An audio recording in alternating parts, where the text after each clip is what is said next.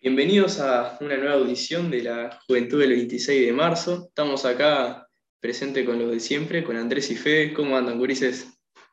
¿Todo bien por ahora ustedes? Por acá, bien de bien. Virtual otra vez. A ver si, si volvemos en algún momento. Yo para la próxima estoy. Ah, la próxima en vivo en directo, si no pasa nada. Pasa que, bueno, contamos con, con adversidades de que dos de los que estamos acá no, tuvimos la mala suerte de agarrarnos el bicho, ¿no? Yo hoy terminaría la, cuarentena. No mientas, Agus, no mientas. pero, lo más bien, lo más bien. Bueno, qué lindo volver. Eh, la vez pasada tuvimos un problema técnico y la audición no, pudo salir. Eh, pedimos disculpas, el, el, equipo de la audición pedimos disculpas con la audiencia. Y bueno, eh, hoy volvemos y tenemos una novedad para contarles que es que los jóvenes estamos nuevamente encaminados en la formación, ¿no? Eh, no sé, Fede, si querés comentar algo al respecto. No, sí, que se, están desarrollando desde, desde principios de febrero, ¿no? Los cursillos de formación.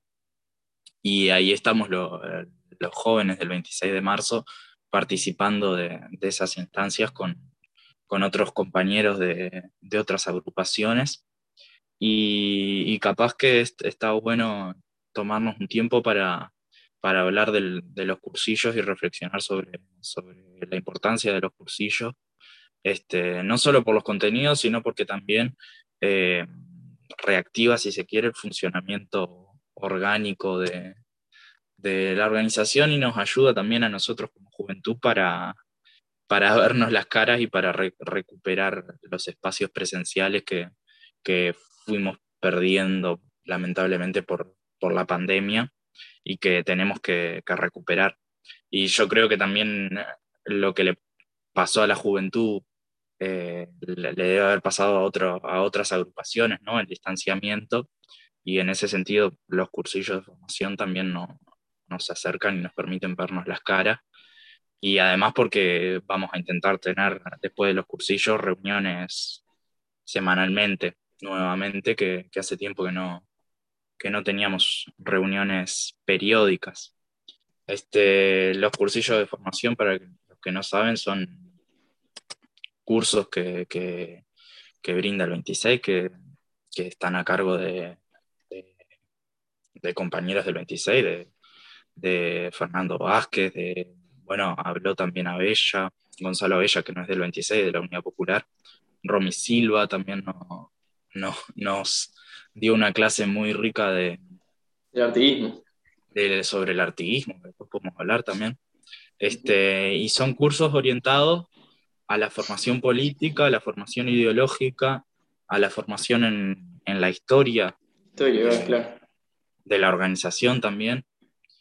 Y, bueno, como decía, se vienen desarrollando desde, inicios de febrero y todavía quedan, alguna otra, algunas otras instancias ¿no? de, formación. Sí, como, decía, que, que, antes de la pandemia incluso estábamos teniendo una formación, eh, unos cursillos también, que por parte era de, otros jóvenes, de los jóvenes más, más referentes, capaz con más experiencia, hacia los nuevos. En aquel momento nosotros éramos, éramos bastante nuevos y bueno, eso de la pandemia cortó todo y, ahora estamos en este, en este tira y afloja, ¿viste? Que, en el cual estamos intentando retornar a lo presencial. Bueno, dos por tres hay un traspié, tenemos que, parar, pero estamos en, la lucha de volver a la presencialidad. Y la verdad que este cursillo es una buena, un buen mojón, ¿no? una, una piedra en el camino que en el cual eh, estamos marcando un, buen retorno a la presencialidad, como decís vos, orgánicamente. Y bueno, es algo que, que celebramos y que está poniendo en marcha la, la, maquinaria de la juventud. Eh, estamos, los que estamos más bien también en, en, propaganda, la parte del afichaje y eso, estamos agarrando de nuevo el, el, el, mouse, el pincel virtual, ¿no? Y poniéndonos de nuevo a practicar, de, poniéndonos a, a experimentar con, nuevas cosas y bueno, la, juventud está lentamente retomando, retomando eh, con toda la potencia, ¿no? Volviendo a pisar fuerte. Sí, como también estamos retomando estas instancias de, audición después del, receso ¿no? de, vacaciones. Y es importante ir retomando la actividad eh, por, porque se vienen luchas importantes, ¿no? Tenemos el 27 de marzo el, el referéndum para derogar los 135 artículos de la LUC.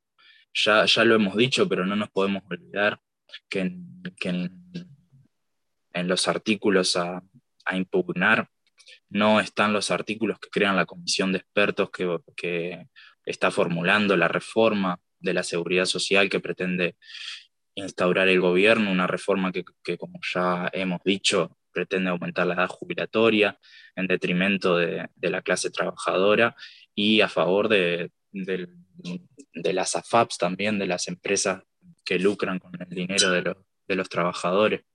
Entonces, también nos plantea este, este nuevo tiempo eh, desafíos, esos desafíos que tenemos que encarar con, más organización y, desde ahí también invitar a, la, organización, al reencuentro de los militantes, ya sea desde, desde las agrupaciones a lo largo y ancho del país, a lo largo y ancho de Montevideo también, de las agrupaciones barriales o de la juventud que es donde, donde nosotros estamos, ¿no? Así que si hay un joven escuchando, escuchando radio, que no debe ser, no debe ser común, este, bueno, invitado está a sumarse a la, a la militancia de, de, de la juventud del 26 al 26, a la organización para encarar todas estas luchas que, se vienen y que ya se están desarrollando, ¿no? Y que precisamos esa fuerza para, poder, para poder triunfar en estas pequeñas batallas, ¿no? En, estas luchas. Sí. Fede, una cosa, yo te lo quería, todo esto lo que estás diciendo, poder conectarlo con, el, con los cursillos, porque los cursillos, si algo no, nos enseñaron mucho fue, e, es mejor dicho, poder analizar eh, correctamente la realidad de una perspectiva materialista eh, para poder eh, después a la hora de la discusión política poder destrozar o destruir o cómo es la palabra eh, poder ver lo que se esconde detrás de cada argumento que dan. Desmenuzar, como quien dice. Eso, desmenuzar los defensores de la seguridad, de la reforma de la seguridad social y de la LUC, para poder eh, contrarrestarlos muy bien argumentativamente.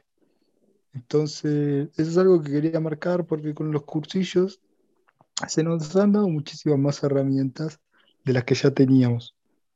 Entonces, eso es algo bastante bueno eh, eso es, algo bastante bueno para decirlo. Sí, es muy, muy acertado. Un, aspecto positivo de los cursillos es eso, ¿no? Y es la formación.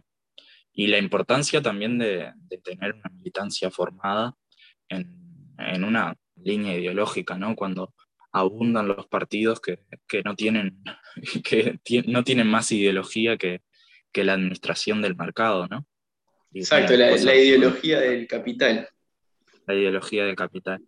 Nosotros podemos decir que tenemos eh, esa coherencia que nos caracteriza y que, que tenemos una, un, prontuario, una identidad y un prontuario de ideas bien claras, ¿no? Y que, y que, por ejemplo, bueno, están instaladas también en el, en el programa de la Unidad Popular, lo decía Bella, ¿no?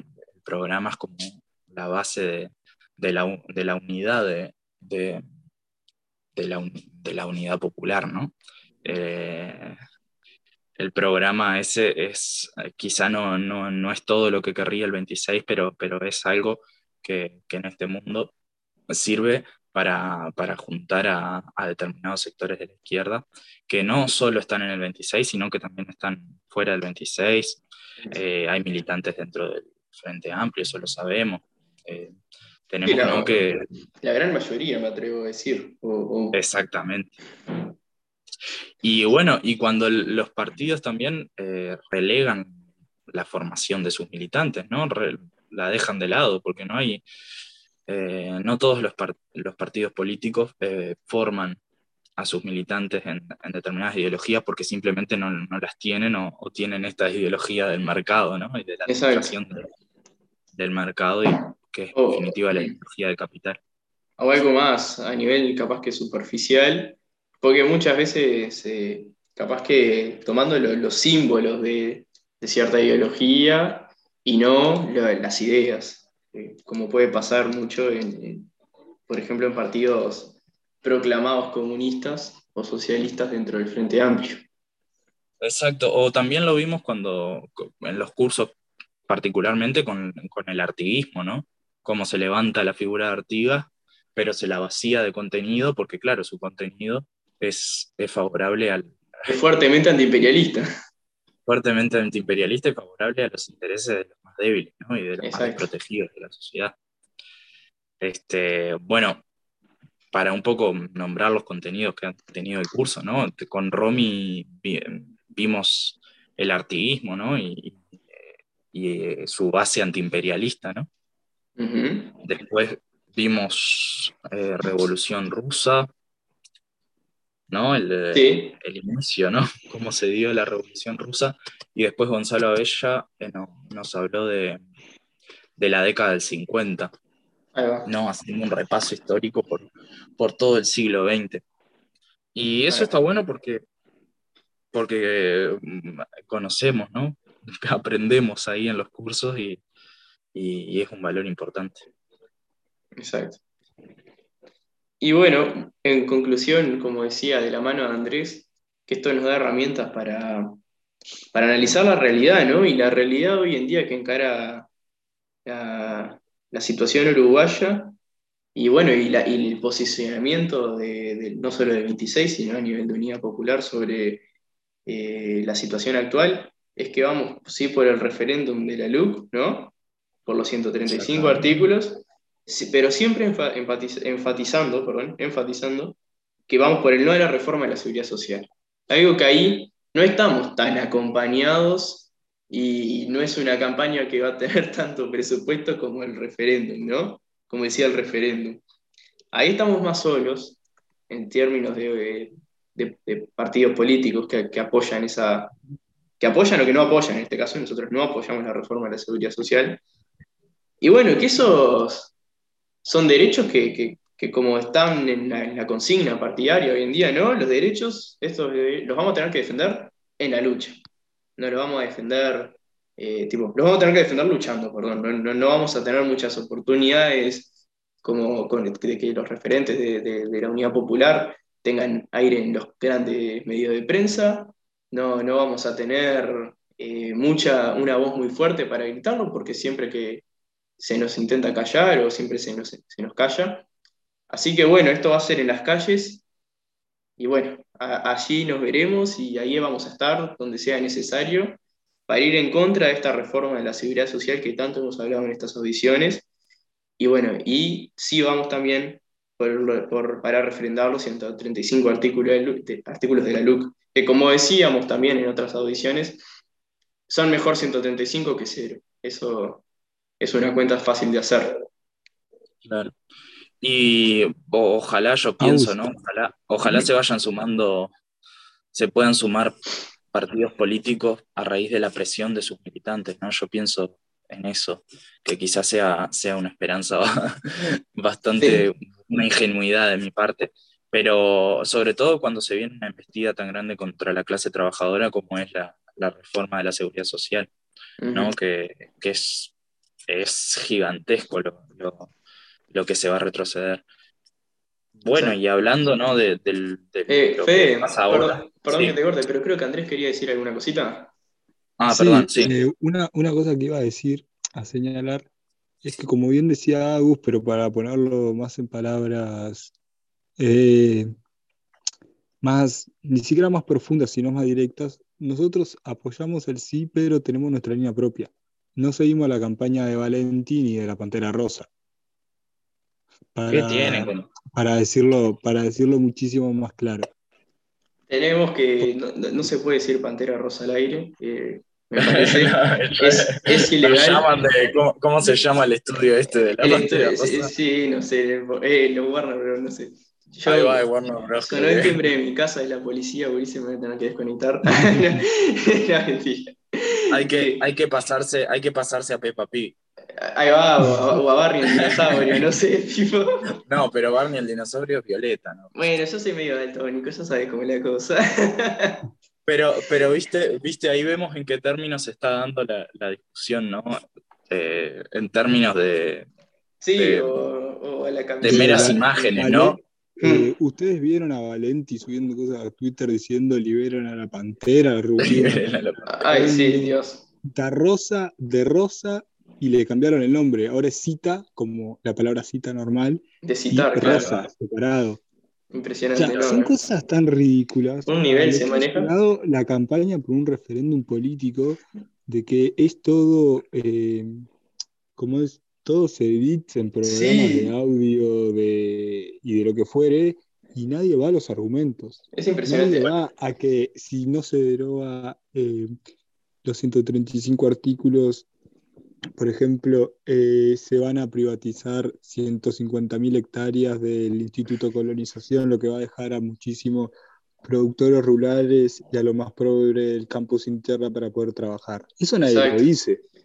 Es que, es que y, el nivel está de, de, ambos lados también, ¿no? Porque como vimos eh, a, los, a varios legisladores y referentes del oficialismo diciendo que se vota la celeste, vamos arriba de la selección, o sea. o, también hablando de eso. O le votás a, la pantera o, le votás al fútbol, boludo. está en esa, ¿no? Ese es el, nivel intelectual de, este referéndum. Y, claro, y lastimoso. las, mentiras que se dicen.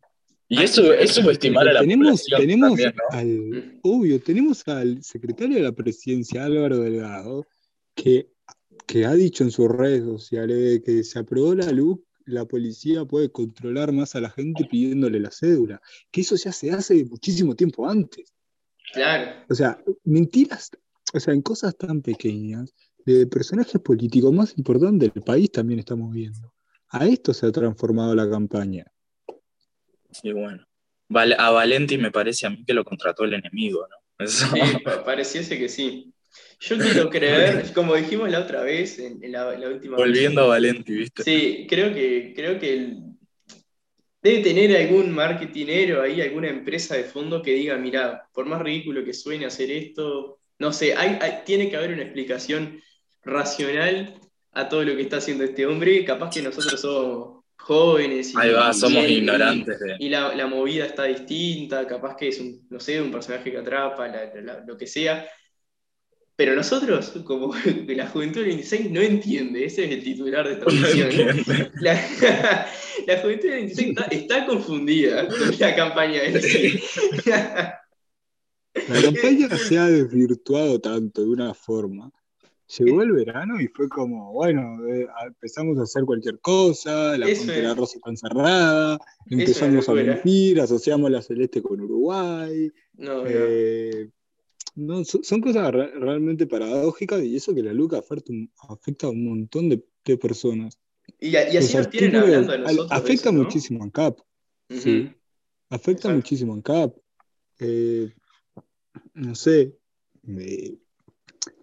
Eh, o sea, vamos a poner sobre la mesa la desmonopolización del tema de los combustibles, que el gobierno pueda aumentarlos cada dos meses dependiendo del precio del petróleo. Porque el gobierno lo aumenta cuando aumenta el precio del petróleo, pero cuando baja el precio del petróleo mantiene el mismo precio. No lo baja. Exacto, y ya quedó en evidencia cómo, su ganancia. Cómo, lo usan, ya quedó en evidencia cómo lo usan por rédito político, ¿no? Para que en tal mes justo baja y qué emoción, viva, la luz. Cuando está la eh, cosecha de, la, de la soja, el, con los combustibles nunca bajan, ¿no? nunca suben tampoco. Nunca suben, nunca Siempre se mantienen igual otra cosa bastante, bastante para llamarnos la atención, pero, o sea, hay que señalar el, bajo nivel político de esta campaña y que cosas realmente trascendentales que afectan eh, no solo a los, trabajadores, a los trabajadores de la ciudad, a los trabajadores del campo, a, los sectores productivos, eh, realmente eh, los afecta mucho y nadie lo discute. Nadie, absolutamente nadie lo discute. El, bajo nivel en, en, el Parlamento, ¿no? Yo pienso cuánta falta hace un flaco rubio en ese parlamento. el, club, el club de fans de, el club de, fans del flaco está presidido por... perdón, perdón. no, igual sin duda que... No, pero el, no, el, nivel parlamentario del flaco fue, fue uno de los pocos que se tomó en serio su trabajo, ¿no? Eh, va por ahí la mano, presentó los proyectos, habló con coherencia, habló con línea. bueno, ese fue el resultado. Eh, cómo, evitamos, cómo se evitó ese subsidio a la cerveza y fue, fue dinero para la clínica. La clínica, ¿no? para recordarlo, podemos recordarlo con un montón de cosas. Pero yo pienso en lo que hay ahora, ¿no? Y, se me viene a la cabeza Graciela Bianchi, no sé, capaz que ahora me piste, es como... me, voy denunciado, ¿viste? Tengo que ir a... no. quiero. No, pero hablando justo eso del subsidio a la cerveza, que que habíamos, estábamos hablando fuera de micrófono, que de nuevo saltó, bueno, está de nuevo en la mesa, y bueno, y como los jóvenes, con Jóvenes 26 queríamos también poner en la mesa el tema de, del nuevo hospital de clínicas, ¿no? Habíamos conversado, eh, Fede ahí tiró unos comentarios interesantes, Andrés también, así que si quieren pasar el tema ahora, adelante. Estaría bueno. Eh, una cosa, eh, nosotros queremos remarcar de un principio, de un principio que nos parece bien que sea un hospital de clínicas modelo o que se remodele totalmente el nuevo, como está. Eso, con eso estamos de acuerdo. Lo que nuestra interrogante fundamental es, uno, ¿de dónde sale el presupuesto para construir un nuevo hospital de clínicas? Porque el presupuesto de Ludalar no da. Y lo segundo, eh, la participación va a ser, o sea, ¿Cómo va a quedar la administración y las funciones de clínicas una vez este nuevo hospital se haya construido? ¿Va a ser público-privada? ¿Van a de nuevo, Rodrigo Arim, intentar la privatización, la privatización de algunos sectores de clínicas, como ya intentó en su momento? Sí, va a quedar la situación del hospital? Eso es el punto fundamental y lo que nosotros más cuestionamos de todo esto. Sí, con, la situación del, clínicas tenemos que estar alerta. ¿no? Eh, eh, el flaco Rubio lo decía en, la, en, una audición, creo que la de hoy, ¿no? La pasada, eh, hablaba ¿no? sobre la situación del clínica y sabemos que quizá, y lo más probable es que la financiación sea por, por PPP, ¿no? Entonces, PPP que instauraron ¿no? los gobiernos de Frente Amplio, ¿no? Sistema de, financiación que, se instaló en, los gobiernos pasados y que, bueno, a este gobierno le viene el palo, ¿no? También para, para implementarlo y que no son otra cosa que, la privatización y que, que, el buitraje, ¿no? De, actores privados en, determinada, en determinados puntos estratégicos de, de, las funciones del Estado, ¿no? Como puede ser la salud. Como puede ser la eh, eh, tengamos, tengamos en cuenta una cosa, que las PPP en el clínica se centrar con las PPP en la UDELAR. Exactamente, también la privatización de la, educación pública. Y lo importante, ¿no? De, reclamar presupuesto para la educación, ¿no? Porque al final el clínica se, se, mantiene con el presupuesto de, ah, de la UDELAR. Es que tengo entendido que la ODELAR, eh, el 75% más o menos del presupuesto de la ODELAR va para clínicas. Exacto. ¿Y en qué quedó el, 6%? ¿En qué quedó el 1% para investigación? Pues, bueno, nada, sabemos que nada, pero también hay que preguntárselo a los propios estudiantes y a la propia organización estudiantil, ¿no? ¿Qué quedó todo eso? ¿Qué hacemos? Estaba, parece que una, propuesta para recuperar cómo nos planteamos, cómo nos paramos en contra de los recortes, de los recortes abusivos que han habido en este gobierno. Exacto.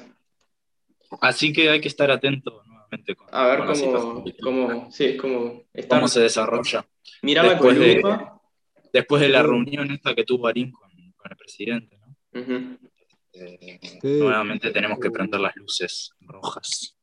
Sí. Fede uno de los dos había nombrado que hay muchos pisos del hospital de clínicas que están en desuso, mientras que el ah. hospital mm. alquila edificios aledaños a empresas privadas para poder instalarse ahí. Las oficinas, claro. Ahí tenés una, un error o una falla de no sé si es una falla de gestión, una, una, técnica, una forma de gestionar que, yo no la entiendo, por lo menos. Eh. Lo mencionaba yo, que la, mientras que clínicas tiene pisos abandonados, está bien que hay algunos que, que no se pueden usar porque están en riesgo, todo lo que quieras, pero hay pisos abandonados que están en, condiciones de ser o remodelados a bajo costo o, utilizados directamente. Y bueno, se decide que la, parte administrativa de clínica pase a ser en algún edificio no anexo, pero a la vuelta por el barrio, pagando lo que sale aquí en una oficina, ¿no? Teniendo una planta abandonada, por ejemplo, o varias plantas abandonadas. No sé, eh, claramente no, no es una... El costo de mantenimiento si tenés una planta abandonada. Por supuesto, sí, obvio. no, eh, la puedes dejar así como así. Claro, también es dejar, dejar caer el, hospital a veces. Y sí. Como no hay presupuesto, como no hay inyección de dinero, bueno, las cosas se van deteriorando. Se van deteriorando. Es, fijo y es así.